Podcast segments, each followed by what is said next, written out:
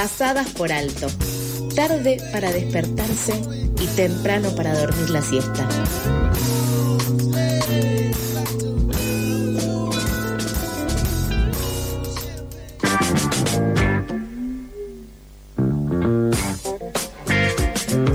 horas 20 minutos aquí en Pasadas por Alto. Continuamos con la agenda informativa de Pasadas y también, ¿por qué no?, de FM La Tribu. Eh, en este momento hay varios colegios tomados en la ciudad de Buenos Aires, estudiantes de distintas escuelas públicas de la ciudad autónoma de Buenos Aires continúan las tomas y otras medidas de lucha en reclamo de viandas, mejor infraestructura edilicia y en contra de las prácticas laborales en empresas. Estos son reclamos que datan de hace tiempo, incluso antes de la pandemia. Eh, es increíble que seamos discutiendo esto. Bueno, frente a estas acciones que comenzaron el viernes pasado con la toma del Mariano Costa, la ministra de Educación porteña, como adelantábamos en las noticias de hace un rato, Soledad Acuña anunció que promoverá una denuncia penal y reclamará a las familias de los estudiantes involucrados en el pago de 1.5 millones por cada día de toma. No sé si esto va, eh, esto tranquilamente puede ir como pasada del mal, eh, es ridículo, pero está, eh, está sucediendo ahora. El Centro de Estudios Legales y Sociales, el CELS, y otras organizaciones y personalidades dedicadas a la defensa de los derechos humanos consideraron que no son viables eh, jurídicamente las denuncias que el gobierno de la Ciudad de Buenos Aires anunció. Para profundizar este reclamo, estamos en comunicación con Luana Pereira, secretaria general del CEJUC, Centro de Estudiantes del Julio Cortázar. Bueno, Luana, buen día. Aquí Nicolás y todo el equipo de Femela Tribu y Pasadas te saluda. Buen día, Nicolás, ¿cómo va? Buen día, de ya muchas gracias por tu tiempo. Bueno, contanos un poco la situación específica del Julio Cortázar y qué es lo que motivó eh, a tener estas medidas de lucha en distintos colegios porteños?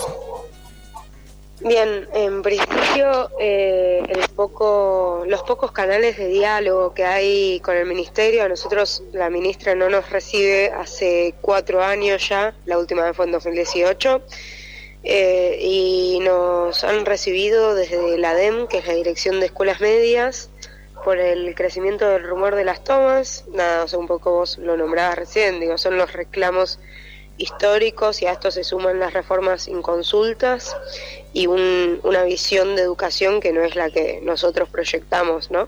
Claro, Luana, y mm, antes de llegar a esta medida de toma, ¿qué otras instancias ustedes como centro de estudiantes tuvieron que agotar, por así decir, frente a las autoridades?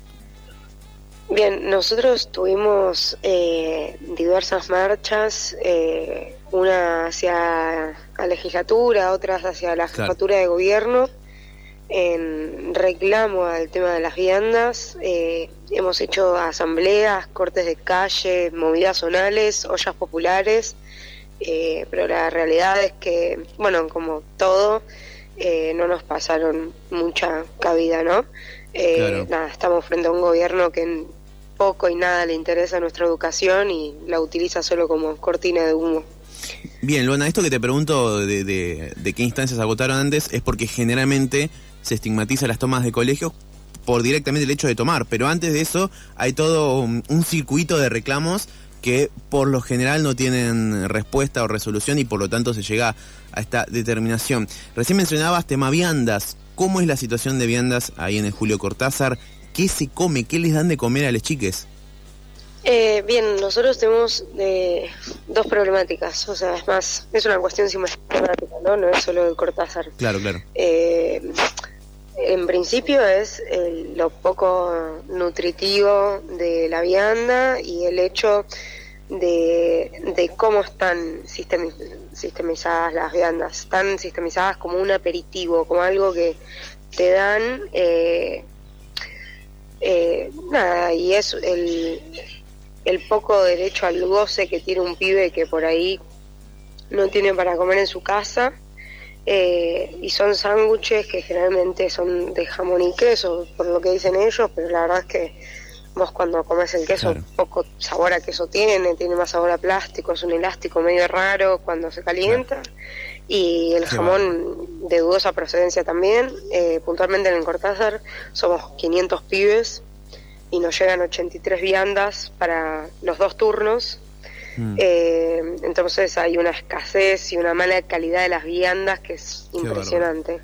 Qué bárbaro esto que decís de las ventas, es un reclamo de hace años que se viene realizando. Yo todavía no, no, lo puedo creer que, sigamos reclamando esto, un gobierno que eh, destina mucho marketing publicitario en resaltar su imagen. Eh, ¿Tuvieron algún tipo de respuesta, de respuesta ante los reiterados pedidos en instancias de diálogo o no tuvieron ningún tipo ni siquiera de acercamiento extraoficial, por así decir? No, o sea, la realidad es que a supervisión generalmente se le pide demasiado y esto es lo que te venía diciendo al principio, la única instancia que nos dieron de diálogo porque supuestamente estaban preocupados y querían escucharnos fue hace una semana atrás, cuando crecían los rumores de toma, cuando la costa todavía no estaba tomado. Eh, y la realidad es que un poco lo que le planteábamos nosotros es, estamos a dos meses de terminar las clases, hace cuatro años que no nos reciben y una reunión de una hora y media donde todos nuestros reclamos eran invalidados eh, porque ellos decían que su método estaba bien cuando habían 10 escuelas que planteaban que el método no estaba bien porque todas las escuelas teníamos el mismo problema. Eh, nada, o sea, simplemente lo que recibimos fue una respuesta negativa, ningún tipo de propuesta ni solución a los reclamos. Les planteamos propuestas como la duplicación de las viandas, como mesas de diálogo para las pasantías. Eh, y para las reformas en general y nos dieron respuestas negativas ante las propuestas de los estudiantes. Estamos conversando con Luana Pereira, secretaria general del CEJUC, del Centro de Estudiantes del Julio Cortázar, y retomando algo que comentábamos al principio, eh, ¿qué opina el Centro de Estudiantes del Cortázar o qué opinas vos como, como estudiante en definitiva de las amenazas del Ministerio de Educación de cobrarle un millón y medio de pesos a las familias de los estudiantes involucrados en las tomas.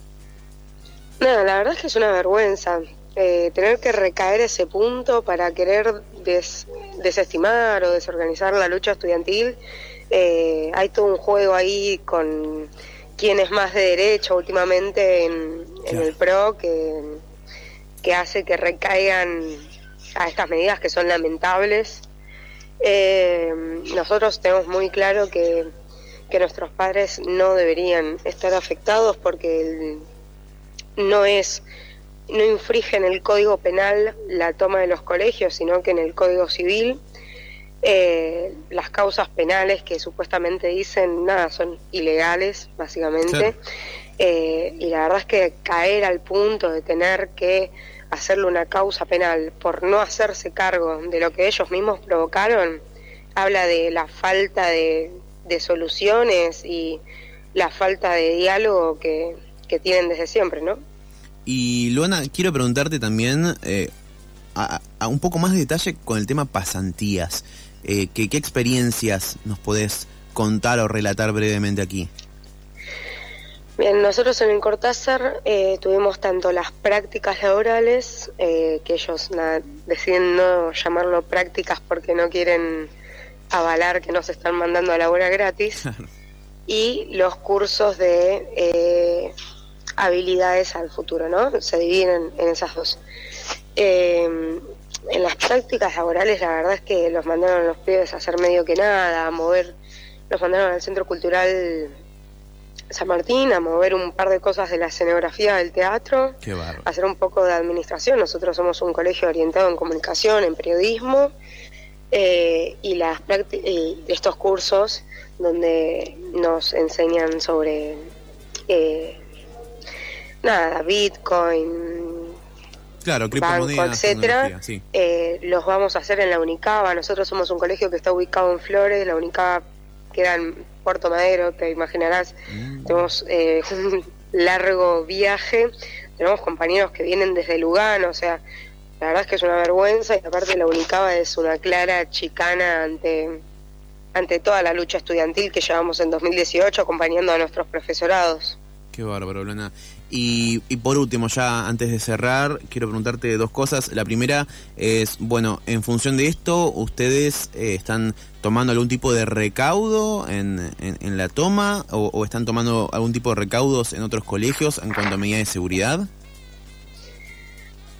Eh, sí, nosotros eh, estamos con protocolos internos, básicamente, en los cuales Eh, tenemos todas una serie de medidas a seguir, eh, tenemos protocolos mismo de, de qué hacer en caso de que entre la policía, etcétera. Mm, eh, porque la verdad es que hubo de un tiempo para acá una persecución política enorme hacia los estudiantes secundarios.